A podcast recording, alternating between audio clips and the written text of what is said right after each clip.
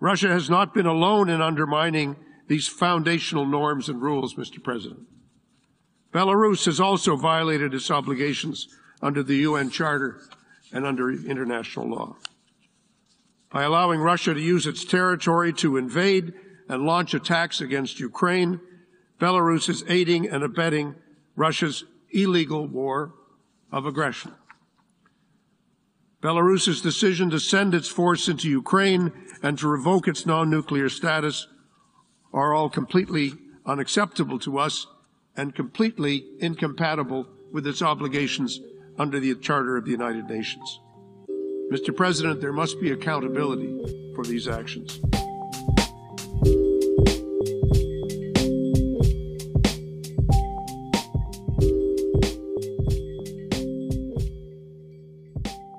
Herzlich willkommen zum Völkerrechtspodcast, dem Podcast zu Wissenschaft und Praxis des internationalen Rechts.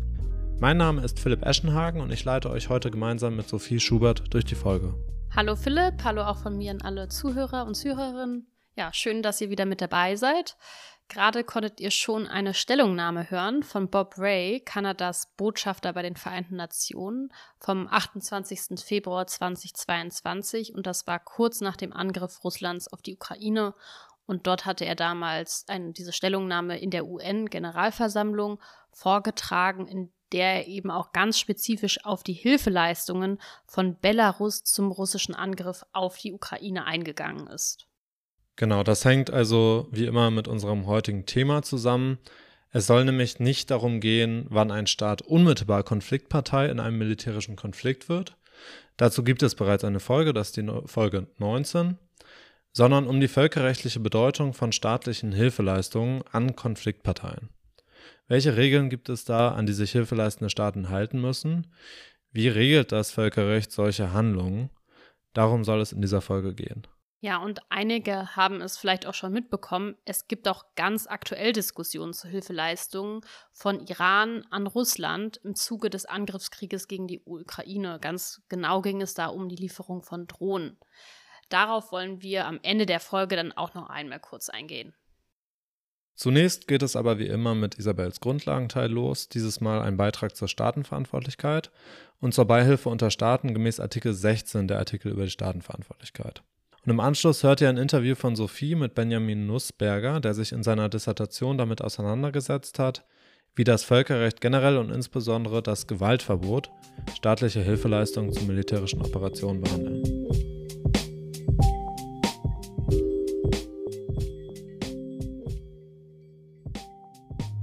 Wir hatten hier im Podcast ja schon vor einer ganzen Weile das sogenannte Spider-Man-Prinzip eingeführt. Sprich, aus großer Macht folgt große Verantwortung. Sprich, Staaten sind im Völkerrecht zwar souverän und frei und äh, in dem, was sie tun und lassen, aber sie können dafür auch in einem gewissen Rahmen zur Verantwortung gezogen werden. Aber das Spider-Man-Prinzip für sich kann ja noch nicht alles sein. Es geht bekanntlich nicht immer nur um den Main Character. Wir wissen alle, kein Frodo ohne Sam, kein Harry ohne Ron und Hermione etc. Sprich, wir müssen uns auch mit dem Sidekick beschäftigen. Wir müssen uns auch fragen, wie können Staaten in dem Fall für Hilfe, die sie leisten, zu etwas anderem, äh, zur Verantwortung gezogen werden. Generell ist die Verantwortlichkeit von Staaten geregelt oder umschrieben in den sogenannten Draft Articles on Responsibility of States for Internationally Wrongful Acts.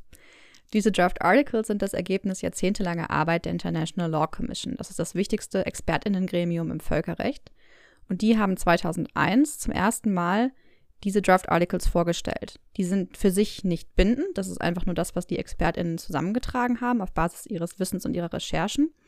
Aber die Draft Articles sind dann in der Folge auch von der Generalversammlung der äh, Vereinten Nationen zur Kenntnis genommen worden und in weiten Teilen auch mittlerweile vom Internationalen Gerichtshof als Gewohnheitsrecht anerkannt. Sprich, der Internationale Gerichtshof hat gesagt, dass das, was in den Draft Articles steht, an vielen Stellen nur das Gewohnheitsrecht, das schon bestand, quasi kodifiziert und zusammenträgt. Nach den Draft Articles ist im Grundsatz für die Verantwortung von Staaten erforderlich, dass ich einen völkerrechtswidrigen Akt, einen International Wrongful Act habe und dass er diesem Staat zugerechnet werden kann und daraus können dann bestimmte Rechtsfolgen folgen, wie zum Beispiel auch, dass ich dafür Geld zahlen muss. Als Juristinnen wissen wir, das klingt erstmal einfach, das sind so zwei bis drei Elemente, aber in der Praxis ist natürlich jeder Teil davon schwierig festzulegen, was das eigentlich sein soll. Und natürlich kann man sich auch juristisch trefflich darüber streiten, über jedes einzelne dieser Elemente. Das fängt damit an, wann ist ein Act wrongful, äh, kann ich mich etwa rechtfertigen durch bestimmte Umstände, wenn ich etwas tue, was grundsätzlich völkerrechtswidrig ist und natürlich auch die Frage, was ist völkerrechtswidrig, was ist Gewohnheitsrecht und so weiter. Und auch ganz entscheidend, wie kann ich etwas einem Staat zurechnen, also Attribution. Ähm, was ist mit Sachen, die Private tun und auf die, die sich auf den Staat beziehen, die im Namen dieses Staates handeln? Was ist es, wenn einzelne Offizielle handeln und aber nicht nachgewiesen werden kann, möglicherweise, dass der Staat das so offiziell befohlen hat und so weiter und so fort. Und natürlich auch auf der Rechtsfolgenseite kann man sich über alles streiten. Die Beihilfe zu International Wrongful Acts, Aid and Assistance, ist geregelt in Artikel 16 der Draft Articles. Es ist auch für sich ein International Wrongful Act, wenn ich zu einem Internationally Wrongful Act eines anderen Beihilfe in irgendeiner Form leiste. Zumindest sofern ich denn weiß, und das ist ein anderes weiteres Element, wobei ich da helfe, was da eigentlich passiert. Auch hier gibt es natürlich auf jeder Ebene viele Fragen, die man sich juristisch stellen kann. Wie ist es zum Beispiel, wenn ich nicht aktiv Hilfe leiste, aber es doch unterlasse, ähm, etwas zu tun? Was ich möglicherweise tun müsste und dadurch es dem anderen Staat erleichtere, kann ich auch für eine solche Beihilfe durch Unterlassen zur Verantwortung gezogen werden. Oder wie ist es, wenn ich generell und allgemein äh, einen Staat unterstütze und der direkte Bezug zu einer konkreten völkerrechtswidrigen Handlung vielleicht etwas dünner ist? Wie ist es zum Beispiel, wenn beispielsweise Deutschland die ähm, Basis in Rammstein den Amerikanern zur Verfügung stellt und von dort aus möglicherweise völkerrechtswidrige Drohnenangriffe im Jemen und ähnlichen durchgeführt werden, ist dann dieser allgemeine Akt des zur Verfügung stellen einer Basis, auf der sicherlich verschiedene Sachen stattfinden, von denen nicht alle völkerrechtswidrig sind, genug, um den Bezug zu einer konkreten Handlung herzustellen und so weiter und so fort. Und dieses subjektive Element ist natürlich auch schwierig. Was muss ich eigentlich wissen, insbesondere auch dann, wenn für diesen Kern Internationally Wrongful Act, das, was der haupthandelnde Staat tut, besondere innere Vorstellungen erforderlich sind, damit der überhaupt erfüllt ist. Das war zum Beispiel ein Problem von vielen im Bosnien-Genozidfall von 2007 des IGH, der zwar auf Basis der Genozidkonvention entschieden wurde, aber wo ganz explizit der Bezug zu Artikel 16 der Draft Articles hergestellt wurde. Denn für den Genozid, für die, den Akteur, der den Genozid begeht, den Völkermord begeht, ist die Absicht erforderlich, tatsächlich eine Volksgruppe auszulöschen. Diese Vorstellung muss der Staat haben. Frage ist, muss der möglicherweise helfende Staatakteur davon wissen, dass der andere diese Absicht hat? Denn das, das allein wird ja schon schwer nachweisbar sein. Ich kann den Menschen ja immer nur vor den Kopf gucken. Wie ginge es, das nachzuweisen? Müsste er möglicherweise auch selbst diese Absicht haben und so weiter. Schon am ersten, an diesem Nachweis, ist es im Bosnien-Genozidfall auch gescheitert. Hierüber ist es also schon, kann es sehr schwierig sein, den Wrongful Act des helfenden Staates zu konstruieren, und es kann natürlich auch in einem gewissen Umfang Staaten dazu motivieren, lieber die Augen zu verschließen, lieber nicht zu genau hinzuschauen bei dem, was man so tut, wen man da so unterstützt, weil man sonst möglicherweise eben auch herangezogen werden kann. Und dann kann es vielleicht leichter sein, davor sich äh, ein bisschen blind zu stellen. Trotz der vielen verschiedenen Probleme mit den International Wrongful Acts, mit den Draft Articles, ist es eben grundsätzlich wichtig, insbesondere auch die Beihilfe, dort zu erfassen, um Lücken in der Verantwortung zu schließen. Staaten können sich eben nicht hinter ihrer sogenannten ihrer Sidekick-Rolle verstecken, sondern sie sollen dafür genauso gerade stehen wie der Main Character.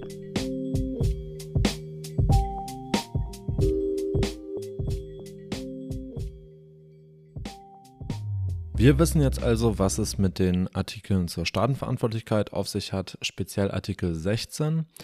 Artikel 16 ist allerdings natürlich eine sehr allgemeine Vorschrift, die eine Vielzahl von verschiedenen Fällen betreffen kann. Und Sophie wird jetzt im Interview mit Ben einmal klären, wie genau sich das im Bereich der Beihilfe oder Unterstützung zu militärischen Operationen auswirkt und ob es da vielleicht auch noch speziellere Regelungen gibt, sodass man nicht auf die allgemeine Regel des Artikel 16, der Artikel zur Staatenverantwortlichkeit, zurückgreifen muss. Ja, ich freue mich, dass heute Benjamin Nussberger bei uns im Podcast ist. Ben ist zurzeit in Elternzeit und war davor wissenschaftlicher Mitarbeiter am Institute for International Peace and Security Law an der Universität zu Köln. Und er ist auch seit vielen Jahren im Redakteur beim Völkerrechtsblog. Ben, schön, dass du heute hier bist. Ja, herzlichen Dank für die Einladung. Ich freue mich sehr, dass es endlich geklappt hat. Ja, das stimmt. Wir hatten schon mal einen ersten Anlauf, aber jetzt beim zweiten hat es geklappt. Ja, wir wollen heute zu dem Thema sprechen, zu dem Ben promoviert hat oder zu einem Teilaspekt davon. Alles werden wir wohl nicht schaffen. Ähm, und dieses Thema war auch vor allem jüngst in den Fokus der medialen Berichterstattung gerückt, nämlich über die staatliche Hilfeleistung zur Anwendung militärischer Gewalt. Wir wollen darüber allgemeiner sprechen, aber auch nochmal mit einem spezifischen Fokus auf den Ukraine-Konflikt zurzeit. Natürlich sehen wir, dass das Thema jetzt gerade an Relevanz hat oder Relevanz bekommen hat, aber aufgrund welcher Entwicklungen ist eigentlich die Hilfe zu militärischen Einsätzen relevant geworden oder war sie das vielleicht auch schon immer? Ja, die zwischenstaatliche Unterstützungsleistung zu internationaler Gewaltanwendung von anderen Staaten war eigentlich schon immer notwendig und immer relevant. Äh, ohne Kooperation konnten andere Staaten eigentlich nie Krieg führen. Militärs waren in der Regel und sind in der Regel nicht komplett autark. Ähm, es bedarf schon aus geografischen Gründen oft der Unterstützung, sei es nur um Überflug zu gewährleisten. Und auch Supermächte wie die Amerikaner oder eben jetzt hier auch im aktuellen Konflikt die Russen bedürfen in der Regel der Unterstützung, sei es aus strategischen Gründen. Ähm, jedenfalls dann, wenn ein Krieg sich länger hinzieht, ähm, ist Unterstützung immer relevant. die Logistik kann in der Regel auch nicht alleine gewährleistet werden.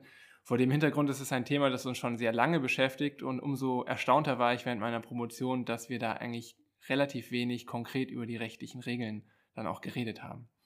Welche Konstellationen stellen denn eigentlich so Hilfeleistungen dar? Also wäre das schon das Eingehen von militärischen Bündnissen, also ein sehr weites Verständnis vielleicht, oder erst wenn man konkret ähm, andere Truppen trainiert oder Waffenlieferungen sind ja auch in aller Munde zurzeit.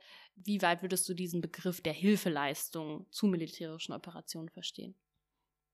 Hilfeleistungen kann man sehr weit verstehen hier. Also ich habe mir ganz konkret die zwischenstaatlichen Hilfeleistungen angeguckt, zu jeder konkreten Gewaltanwendung. Das ist jedes, letztendlich jede, jegliches staatliche Verhalten, das geeignet ist, diese Gewaltanwendung zu fördern oder zu erleichtern. Und das kann man jetzt hier sehr weit fassen. Also vielleicht nenne ich mal so ein paar Beispiele, was klassisch drunter fällt. Die Verteilung von Ressourcen, natürlich Waffenlieferungen ähm, sind ein ganz wichtiges Beispiel, aber eben auch die Gewährung von Überflugrechten, das zur Verfügung stellen von Territorium, ähm, die Rammstein-Basis zum Beispiel, ganz wichtig als Relaisstation, ähm, dass Drohnenschläge überhaupt funktionieren können. Dann aber eben auch Finanzierung, ganz wichtig. Logistik, äh, Transport und so weiter, das sind alles Beispiele, die darunter fallen. Schöne Frage ist auch, inwieweit eigentlich äh, schon das Eingehen von Bündnissen darunter fallen kann. Auch das kann man meines Erachtens grundsätzlich schon als Unterstützung klassifizieren. Ähm, jedenfalls als moralische Unterstützung. Es genügt ja manchmal schon. Und in, ehrlich gesagt, in der Staatenpraxis ist es auch sehr wichtig für Staaten, dass sie nicht alleine intervenieren. Oft ist eben das Narrativ auch sehr bedeutend. Und diese Frage, wir müssen in einer Koalition intervenieren, hat sich sehr oft gestellt. Äh, Irak 2003 gibt schön, äh, kann man sehr schön nachzeichnen, wie die Amerikaner sich bemüht haben, die Koalition möglichst groß zu machen und wenn die Staaten nur mit Namen draufstehen, auch Libyen 2011 zum Beispiel, war ganz wichtig, dass auch arabische Staaten mit intervenieren, damit es nicht die westliche Intervention ist. Das heißt, das bloße Eingehen von einem Bündnis ist nicht schon, wenn kein Krieg herrscht, quasi keine Gewaltanwendung im Raum steht, ist noch keine Unterstützung. Also Unterstützung ist es immer nur dann, wenn auch zu einer Gewaltanwendung letztendlich kommt. Aber gerade in diesem Kontext kann man theoretisch auch darüber nachdenken, ob auch schon moralische Unterstützung Unterstützung ist. Ich würde sagen, faktisch jedenfalls. Frage ist dann, wie es rechtlich geregelt ist, ob es verboten ist ähm, oder welche, welche Anforderungen dann eben daran zu stellen sind. Ja, das ist auf jeden Fall super spannend mit den Bündnissen, weil das auch nochmal so einen anderen Layer vielleicht hat, also eine andere Ebene mit so Legitimitätserwägungen.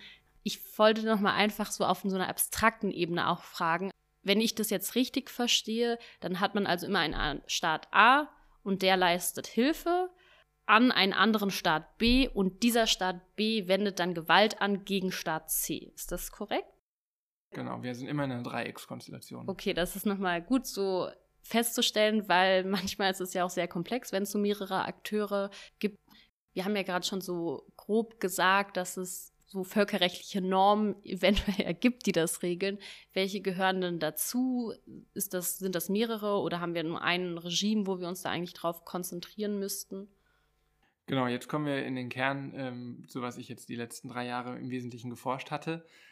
Es ist nicht so einfach. Also natürlich, der, als allererstes wird man wahrscheinlich an Artikel 16 der Articles of State Responsibility denken, den Staatenverantwortlichkeitsartikeln der ILC, ähm, wonach ein Staat dann verantwortlich ist, wenn er mit Kenntnis der Umstände völkerrechtswidriges Handeln unterstützt. Das ist eine ganz allgemeine Norm, die die ILC entwickelt hat, die 2001 erst angenommen worden ist und erst 2007 vom IGH als Völkergewohnheitsrecht anerkannt worden ist. Ähm, über den genauen Zeitpunkt der Geburt dieses Artikel 16, dieses Beihilfeverbots, ähm, allgemeinen Beihilfeverbots wird diskutiert. Erstmals kam er auf in den Debatten in den 1970er Jahren überhaupt. Dieser Artikel 16 ist jetzt gerade bei Unterstützung zu Gewaltoperationen sehr prominent in der Debatte. Jedenfalls der Wissenschaftler, nicht so sehr der Staaten, auch wenn die Staaten natürlich mittlerweile, jetzt wo es ihn denn mal gibt, immer mehr auch darauf Rekurs nehmen. Gerade die Amerikaner zum Beispiel versuchen sich insbesondere auf diesen Artikel 16 zu berufen und sagen, versuchen ihn sogar noch enger zu fassen, dass quasi noch mehr Unterstützung erlaubt wäre. Wie gesagt, Artikel 16 ist allerdings nur eine allgemeine Regel, ähm, die man letztendlich oder die die ILC damals aus ganz vielen speziellen Regeln hergeleitet hat. Und interessanterweise, wenn man den Kommentar zu den ILC-Artikels genau liest, hat die ILC das insbesondere aus den Regeln zur Unterstützung von Gewaltanwendungen hergeleitet, ohne allerdings diese Regeln jemals konkret zu spezifizieren, was sie denn eigentlich sind. Das heißt, und da kommen wir jetzt dann zu dem schwierigen, schwierigeren Problem. Der Artikel 16 ist relativ klar und relativ einfach, würde ich sagen, anzuwenden. Braucht man eben eine Kenntnis und braucht ein völkerrechtswidriges Handeln und so weiter. Aber es ist eine mittlerweile kodifizierte Norm, die man irgendwie gut anwenden kann. Schwieriger ist eben dieses Lex Specialis Regime zu Unterstützung zu Gewaltoperationen. Und es ist nicht nur ein bloßes theoretisches Hirngespinst, jetzt über diese Normen nachzudenken, sondern hat ganz praktisch Relevanz. Ich habe ja schon vorhin gesagt, 1970 wurde erstmals darüber nachgedacht, Deutschland hat in den 90er Jahren noch hinterfragt, ob Artikel 16 überhaupt Völkergewohnheitsrecht darstellt. Mittlerweile ist es wohl akzeptiert. Aber die Frage ist natürlich, war Unterstützung vorher zu Gewaltoperationen, zu illegalen äh, Angriffskriegen und so weiter, war das schon erlaubt, einfach so? Ähm, oder gab es da eben schon Normen? Die ILC in den Kommentaren zeigt eben, ja, es gab wohl Normen, aber welche waren sie das? Und wie gesagt, es, bei Artikel 16 handelt es sich um eine sehr allgemeine Norm die sehr eng gefasst ist vor dem Hintergrund, insbesondere das subjektive Kriterium. Die Frage ist, ist das wirklich zutreffend oder ist das richtig oder reicht es aus, vielmehr ähm, zu sagen, dass Artikel 16 anwendbar ist für Gewaltoperationen, Unterstützung zu Gewaltoperationen und die gleichen Maßstäbe sollen gelten für Unterstützung zum Bruch eines Handelsabkommens zum Beispiel. Und letztendlich zeigt auch die Praxis, dass da differenziert werden muss. Artikel 16 allein erklärt die Staatenpraxis nicht. Denn Artikel 16 verbietet nur die Unterstützung zu einer völkerrechtswidrigen Handlung. Ähm, wenn die Staaten allerdings der Auffassung sind, zum Beispiel, dass diese Gewaltoperation rechtmäßig ist, berufen sich manchmal trotzdem noch zusätzlich auf eine Rechtfertigung, was es nicht wirklich erklären kann, weil das Verhalten wäre nach Artikel 16 schon gar nicht verboten. Und trotzdem bemühen die Staaten sich zum Beispiel, sich auf die Selbstverteidigung zu berufen. Das heißt, es greift meines Erachtens deutlich zu kurz, nur auf Artikel 16 abzustellen. Und damit kommen wir jetzt zu dem konkreten Lex Specialis Regime, dem Jus Contra Bellum Regime zur Unterstützungsleistung. Genau, das konkrete System dieses Jus Contra Bellum Regime ist interessant sich anzugucken. Letztendlich folgt es aus der UN-Charta. Guckt man in die UN-Charta rein, findet man nichts über Unterstützung.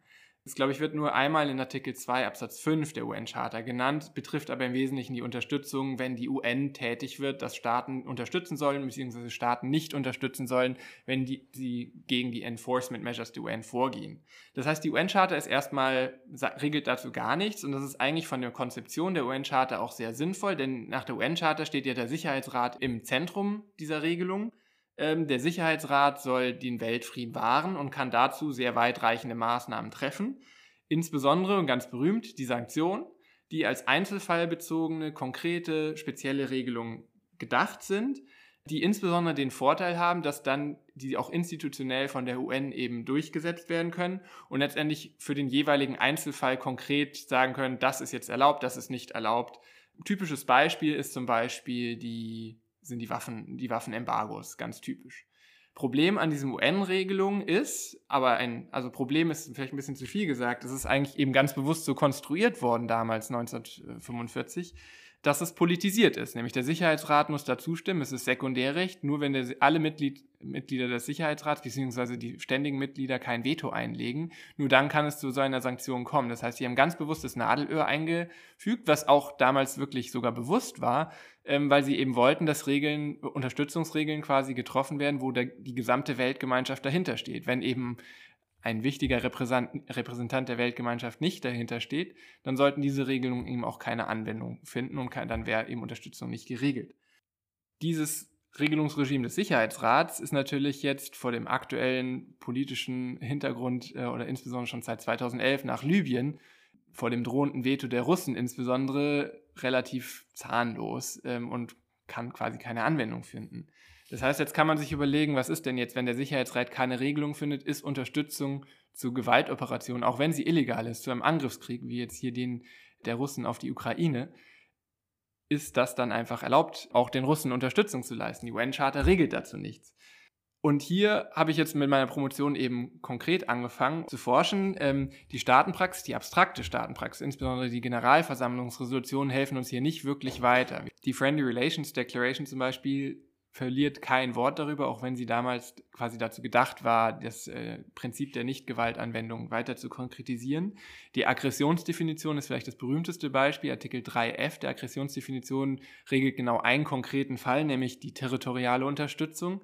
Ähm, und die Praxis ist ehrlich gesagt, wenn man sie nur oberflächlich betrachtet, auf den ersten Anschein ziemlich willkürlich. Und vor dem Hintergrund ähm, ist es jetzt eben interessant, wie die Staatenpraxis sich dann konkret letztendlich das regelt. Und mein Ergebnis, meine, meine Arbeit ist jetzt letztendlich, dass es eben doch zwei spezielle Regelungen gibt, die Unterstützung zu Gewaltoperationen regeln. Zum einen, und beide leiten sich letztendlich aus dem grundsätzlichen Prinzip, das in Artikel 2.4 der UN-Charta anerkannt ist, die Nicht-Gewaltanwendung ab. Einmal kann Unterstützung quasi indirekte Gewaltanwendung sein, das heißt, man unterstützt so viel, und zu einer so, solchen Intensität, dass man quasi wie als Täter, als Aggressor gilt. Die wichtigste Rechtsfolge dessen ist quasi, dass wenn ich eine solche Unterstützung leiste, unabhängig davon, ob das die unterstützte Gewalt rechtmäßig ist, muss ich mich auch selbst rechtfertigen und insbesondere auch ähm, an den Sicherheitsrat Bericht erstatten ähm, über diese Gewaltanwendung. Und das Zweite ist letztendlich eine ungeschriebene Norm und auf die hat sich die ILC wohl mit Blick auf Artikel 16 im Wesentlichen gestützt ein Verbot der Teilnahme an rechtswidriger Gewalt. Ähm, in dem Fall ist schon nicht tatbestandsmäßig die Unterstützung, wenn die Gewalt rechtmäßig ist. In dem Fall muss ich dann auch keine eigene Rechtfertigung mehr an den Sicherheitsrat schicken. Letztendlich hat diese, diese nach der, meiner Analyse dann der Staatenpraxis, ich habe mir da relativ viele Konflikte dann angeguckt, ähm, und eben die abstrakten Normen oder Generalversammlungsresolutionen und so weiter eben auch und Vertragspraxis und so weiter führt dazu, dass wohl das subjektive Kriterium meines Erachtens etwas geringer ist als bei Artikel 16. Ähm, insbesondere brauchen wir, glaube ich, keinen, keinen Vorsatz und keine Absicht quasi zu unterstützen. Das ist bei Artikel 16 so ein bisschen umstritten.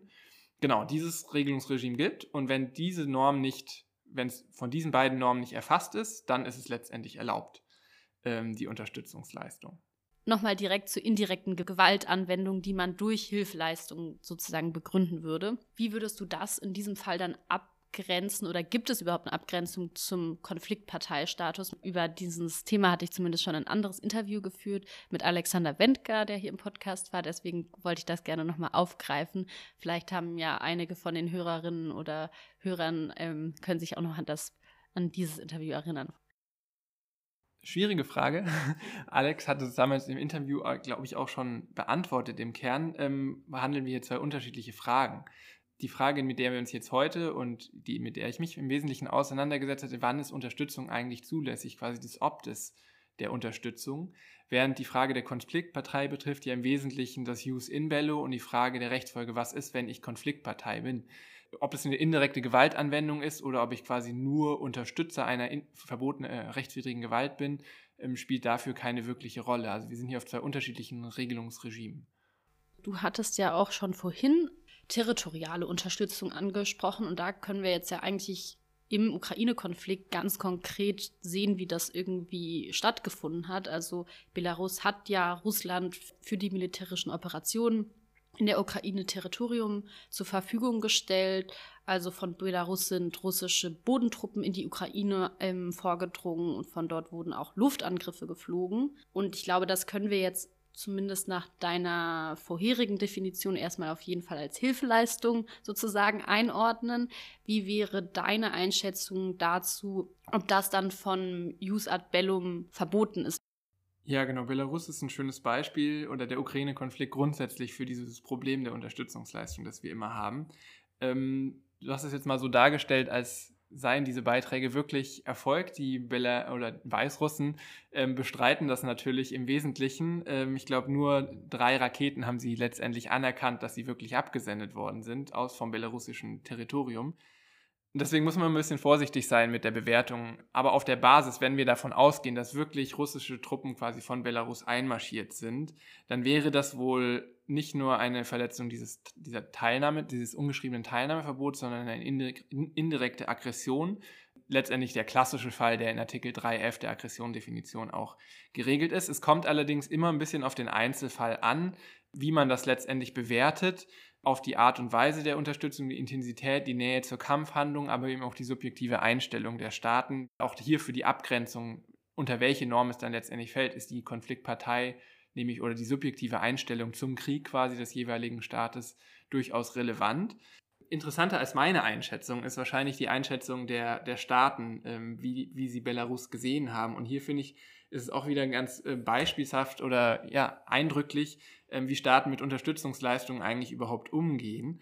Ähm, in einer ersten Reaktion auf die Intervention wurde natürlich Russland ähm, deutlich verurteilt.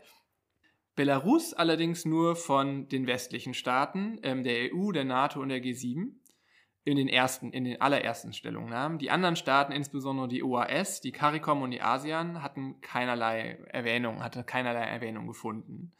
Und die Generalversammlungsresolution vom März 2022, in dem dann Russland von über 140, ich glaube 141 Staaten verurteilt worden ist, dass es rechtswidrig ist, zeigt auch nochmal ganz eindrücklich, dass wir so ein bisschen wenig Diskurs über dieses, dieses Thema haben, die Unterstützungsleistung. Belarus kam immerhin vor, anders ist in der Sicherheitsratsresolution, allerdings ähm, ganz anders als die Verurteilung der, der Russen. Vielleicht lese ich das mal ganz kurz vor, zwei Paragraphen. Ähm, Russland wurde verurteilt, deplores in strongest term the aggression by the Russian Federation against Ukraine in violation of Article 2.4 of the UN Charter. Also weniger äh, deutlich geht es wahrscheinlich kaum im, in diplomatischen ähm, Begriffen.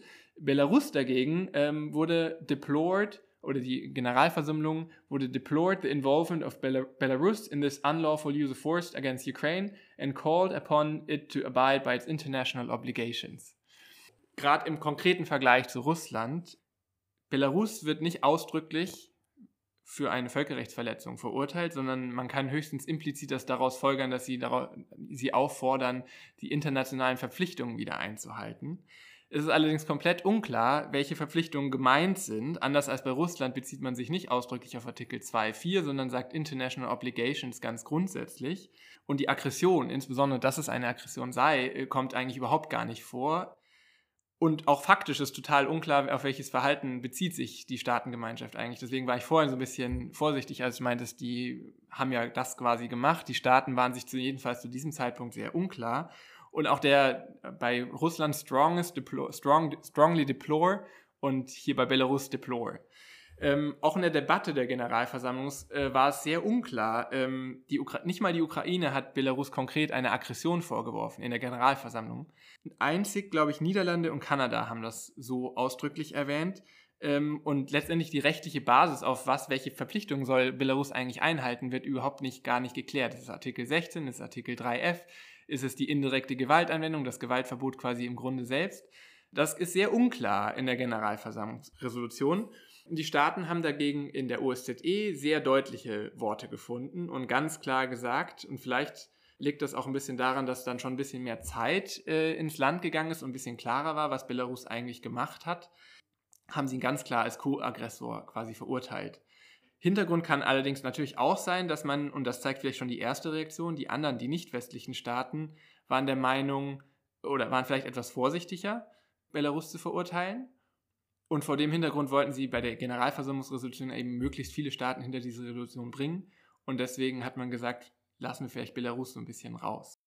Wenn wir uns jetzt mal die Reaktion im Vergleich dazu zu den westlichen Hilfeleistungen, also unter anderem ja auch Deutschland, an die Ukraine anschauen, wie wurde da reagiert? Wurde das ähnlich betrachtet oder war, war die Reaktion dazu ähm, schon, hat sich nochmal deutlich unterschieden?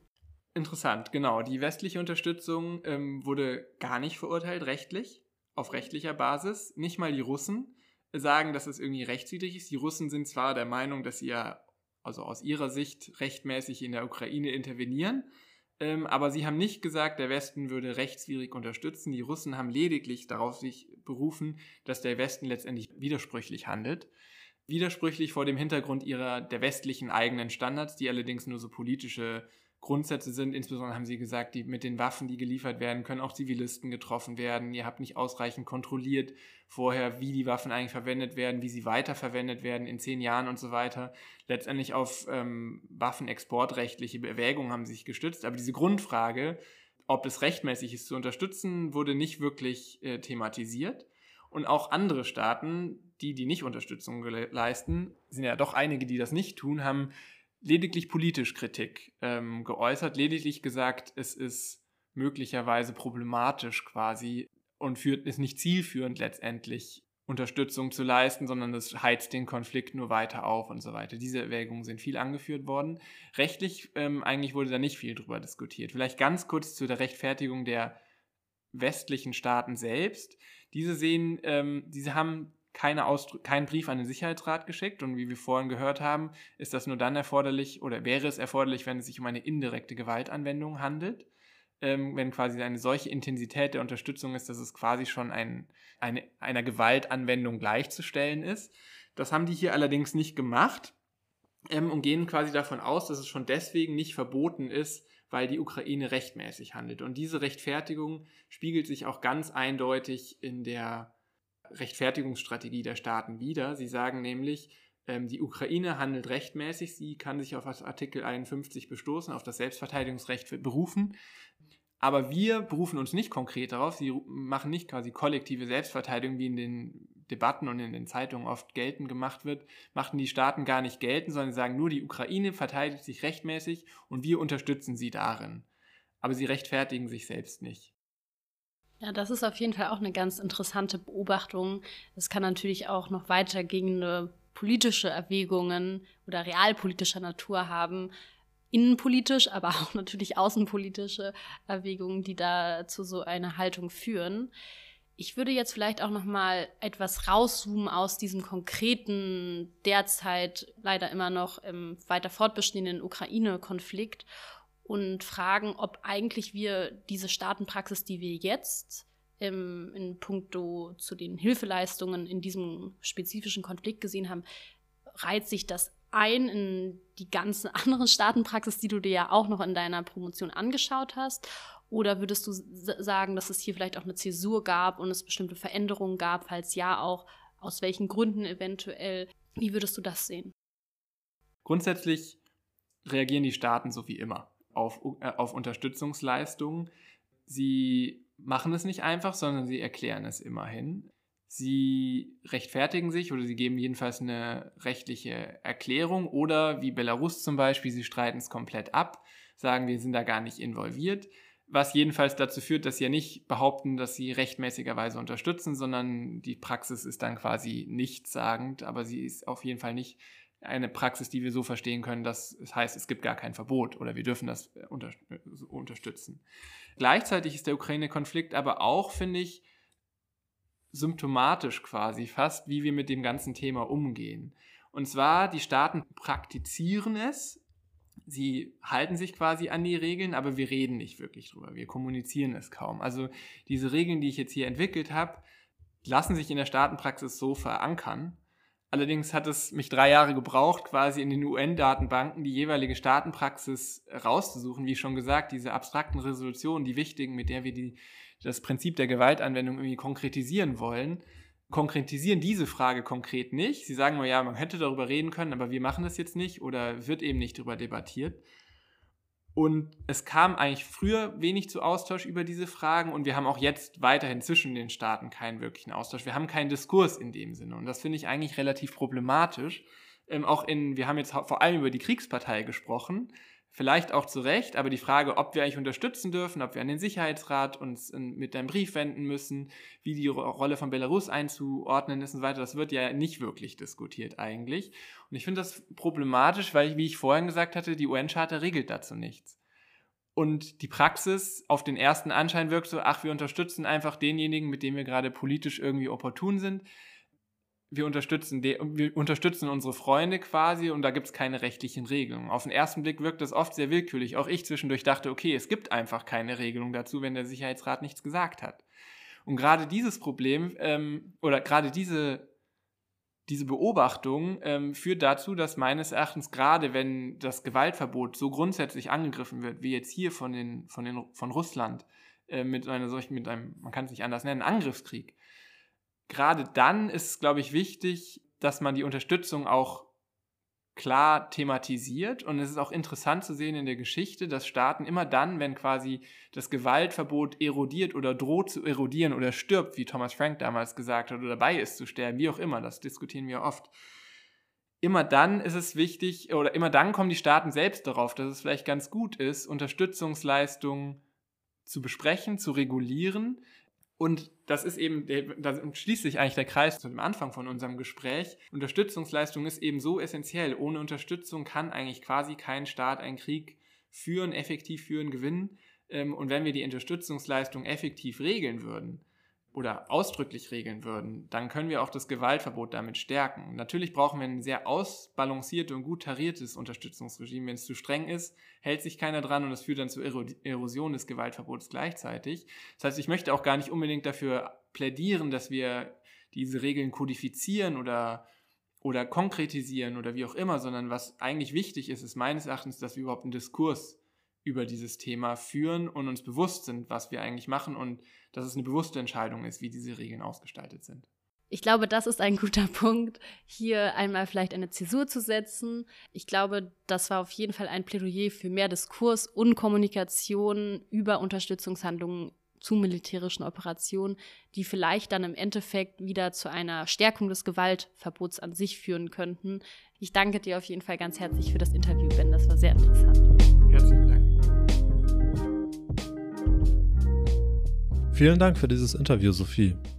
Wir haben von Ben also gelernt, dass Hilfeleistungen zu militärischen Operationen nicht nur nach den Artikeln zur Staatenverantwortlichkeit betrachtet werden können, sondern dass schon das Gewaltverbot selbst völkerrechtliche Grenzen für Hilfeleistungen zu militärischen Operationen anderer Staaten setzt. Ja, und das hat Ben anhand von einiger Staatenpraxis analysiert. Und zur Staatenpraxis ist jetzt auch ganz aktuell noch was hinzugekommen.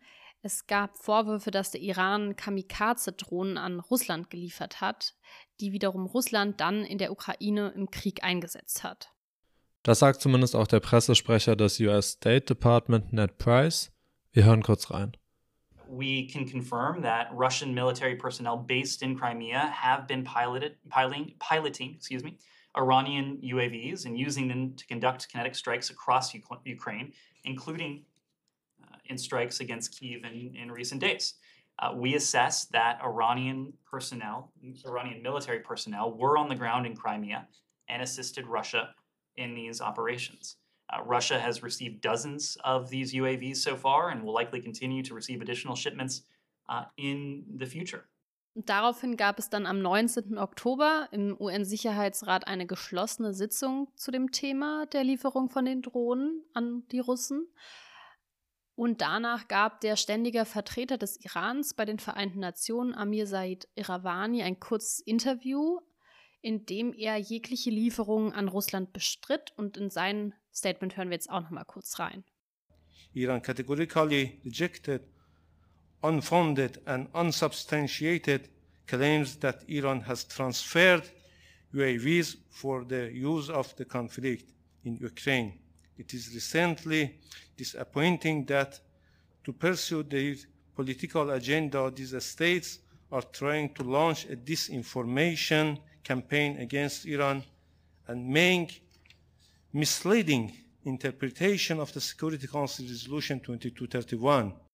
In der ganzen Debatte geht es auch darum, ob Iran den Nuclear Deal von 2015 mit den Lieferungen verletzt hat, was allerdings nicht unmittelbar mit unserem Folgenthema zusammenhängt.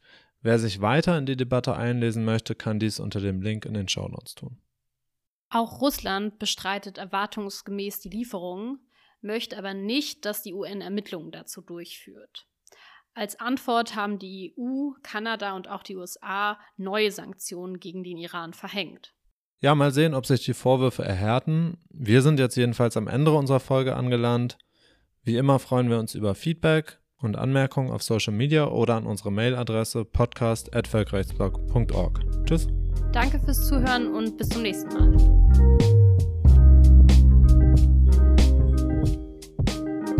Der Völkerrechtspodcast ist ein Projekt des Völkerrechtsblogs und wird von Philipp Eschenhagen, Isabel Liszewski, Sophie Schubert und Erik Tuchtfeld produziert.